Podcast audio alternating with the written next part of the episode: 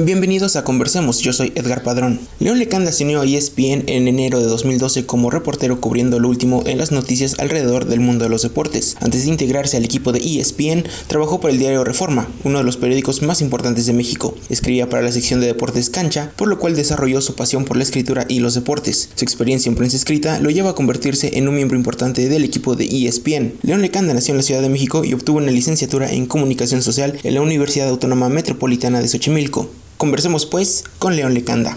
León, bienvenido. Muy bien, Edgar, muchas gracias y también por la invitación y la introducción que has dado sobre mí. Bueno, pues primero me gustaría preguntarte cómo estás llevando la contingencia. Muy bien, gracias a Dios. Eh, bueno, estoy eh, sano, me siento muy afortunado por eh, tener a mi familia bien, con salud, por conservar mi trabajo, por seguir haciendo entrevistas desde casa, etcétera. Entonces, la verdad es que no me puedo quejar. Eh, soy alguien privilegiado y deseo que todas las personas que nos estén escuchando se encuentren bien, sus seres queridos también, y que sepan que esto pasará eventualmente y que, bueno, lo más importante es tener mucha actitud positiva y resiliencia ante las circunstancias que vivimos actualmente. ¿A qué te acercas primero? ¿A los deportes o a la comunicación? Deportes, indudablemente. Yo creo que como todos empezamos practicando desde niños. Yo vivía en Cancún de pequeño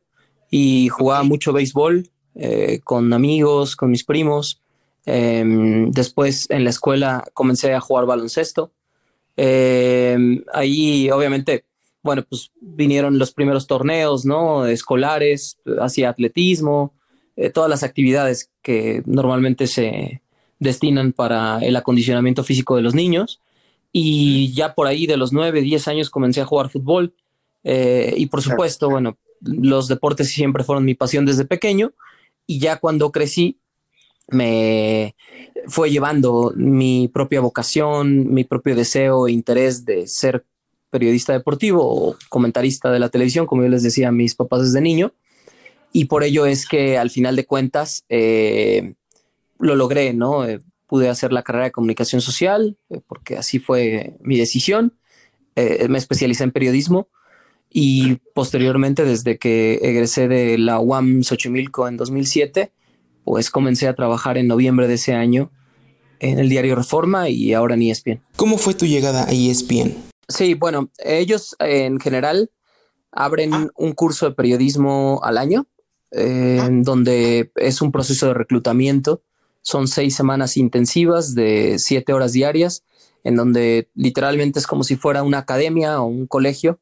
Tienen una sala destinada dentro del periódico Reforma para, para la formación y el entrenamiento de los jóvenes valores, de todos aquellos eh, estudiantes de último semestre o bien recién egresados, menores de 25 años, justo para poder formar una, una cantera, ¿no? Eh, entonces, en aquel momento, em, el subdirector editorial del diario Reforma, Roberto Samarripa, acudió a la UAM Xochimilco a presentar el curso de periodismo y dijo que quienes estuviéramos interesados podíamos aplicar. Él es egresado también en comunicación de la UAM y por eso le tiene mucha fe al perfil del egresado de la universidad. No sé si lo hagan en todas las universidades, pero al menos en, en aquel entonces sí lo hicieron en la UAM. Así fue como conocí el curso de periodismo yo quería dedicarme al periodismo deportivo desde, desde mucho antes de comenzar la carrera y me pareció una gran oportunidad. Entonces eh, hice los exámenes de admisión, lo, todo lo que se nos encargó. Eh, ellos hicieron las evaluaciones y bueno, eh, gracias a Dios logré pasar el corte. 20 aspirantes por año de todas las universidades del país entran al curso de periodismo y en aquel momento así fue como yo inicié cumplí las seis semanas y bueno, es eso, no es que te garanticen tener trabajo, pero es su propia cantera y se dan cuenta del perfil de cada uno de los aspirantes que ya están ahí en el curso y obviamente si cumples con las condiciones y te ven buenas bases, buena madera, eh, tienes oportunidad de, poder trabajar. ¿Saliste bien del periódico Reforma? Bueno, eh, en realidad yo no me planteé nunca la, posibilidad de salir del periódico Reforma. Mi idea fue siempre eh, consolidarme ahí, mantenerme. Yo no estaba buscando trabajo, pero eh, en aquel entonces ESPN eh, e solo tenía tres reporteros en la Ciudad de México que eran Marisa Lara, Marcelino Fernández del Castillo, que todavía sigue como el grupo de reporteros, igual que yo, y Jaime Batis. En el caso de Batis, él se mudó a Guadalajara y dejó la plaza abierta y por lo tanto eh, René Tobar, que entonces era el jefe de información de Tele, me buscó. Me dijo, mira León, yo he visto tu trabajo, lo he seguido durante más de cuatro años, eh, prácticamente no nos conocemos en persona, eh, pero tengo una plaza de reportero abierta y no te estoy ofreciendo el trabajo, pero sí te ofrezco la posibilidad de hacer un casting y si le gusta a los directores y también en Bristol, en la sede de ESPN, entonces podrías tener una oportunidad de que se te haga una oferta de trabajo. Y dije, perfecto, claro. Entonces yo no presenté nunca mi renuncia al periódico Reforma, pero de forma paralela eh, hice un proceso de selección de dos meses, el casting, con otros candidatos y finalmente me ofrecieron a mí el trabajo y fue entonces que decidí firmar mi contrato con ESPN y renunciar al diario Reforma. Ya, pero esté bien Reforma.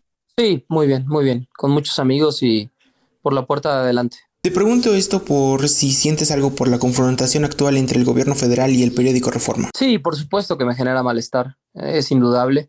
Em, es mi casa y me fui muy bien del diario Reforma, como te digo, em, por las puertas eh, de enfrente y, y seguramente con, con, la posibilidad eventual de que en algún momento pueda yo ser un colaborador externo ¿no? del periódico, sí si en unos años me, llegan a hacer una invitación o lo que fuera, ¿no? Eh, para escribir alguna columna o colaborar de alguna manera.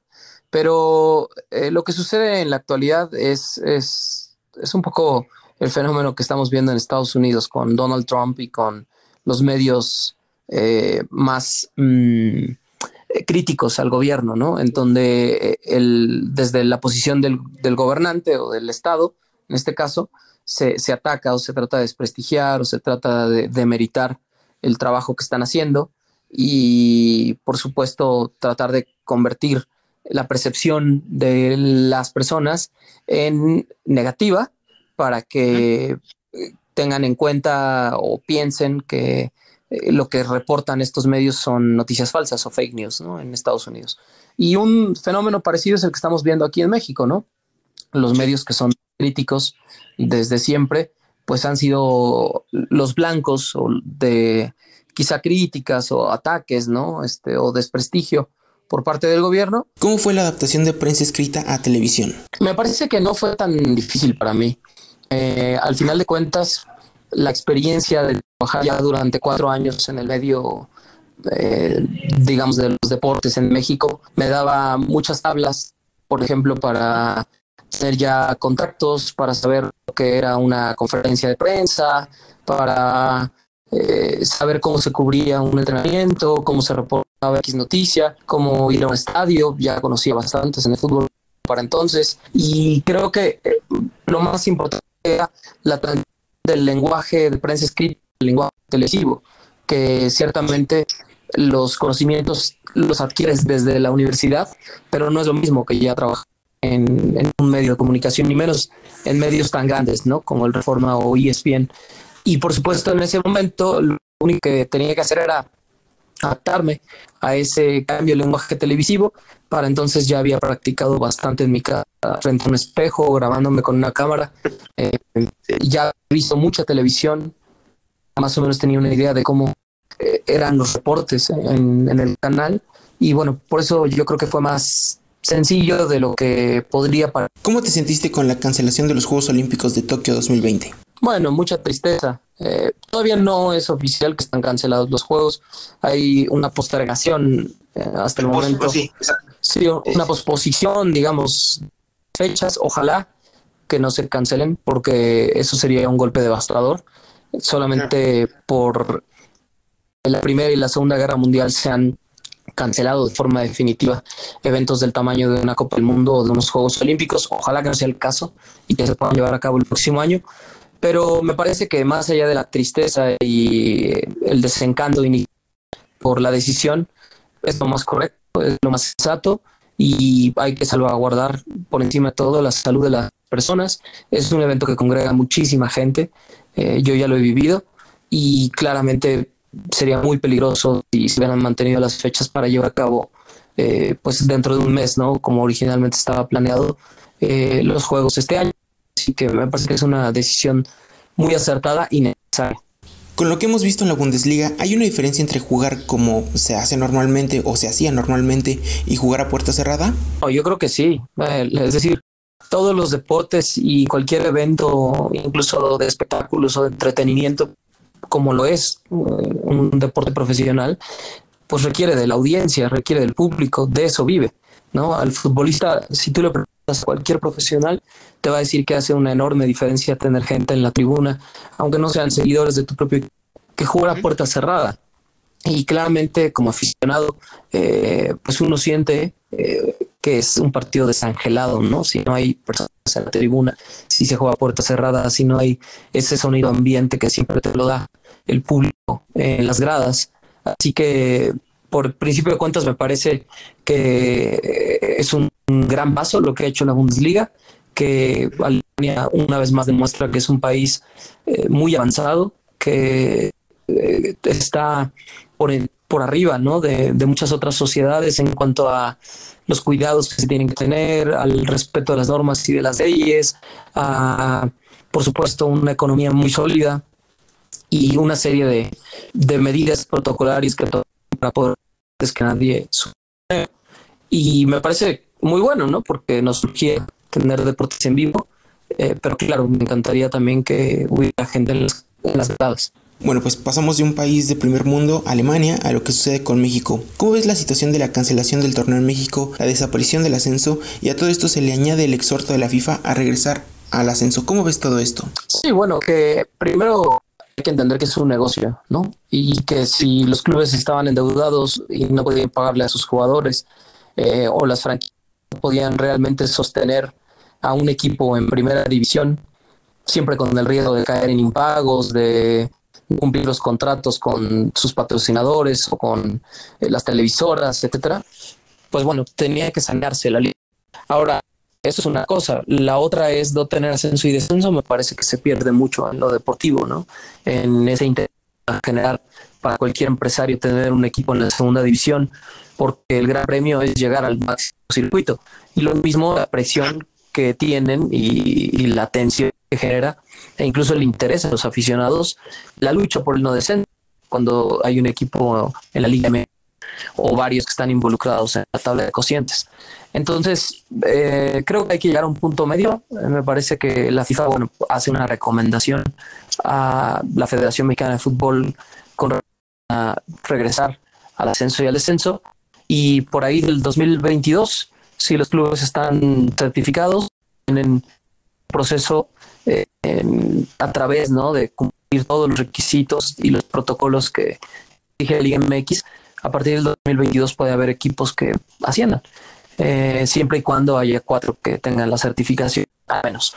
Entonces, bueno, vamos a ver, vamos a ver, por lo pronto este año 2020 no hay y vamos a ver tampoco en el 2021, pero que a partir del 2022 regrese este sistema de competencia y al mismo tiempo que la Liga de Desarrollo sí permita generar nuevos valores de jugadores mexicanos, más exportación al extranjero con precios más económicos y por supuesto también con em, equipos que puedan tener solvencia económica y no caigan en impagos o en cambios de sedes tan constantes eh, o en situaciones legales como ha ocurrido mucho en los últimos años.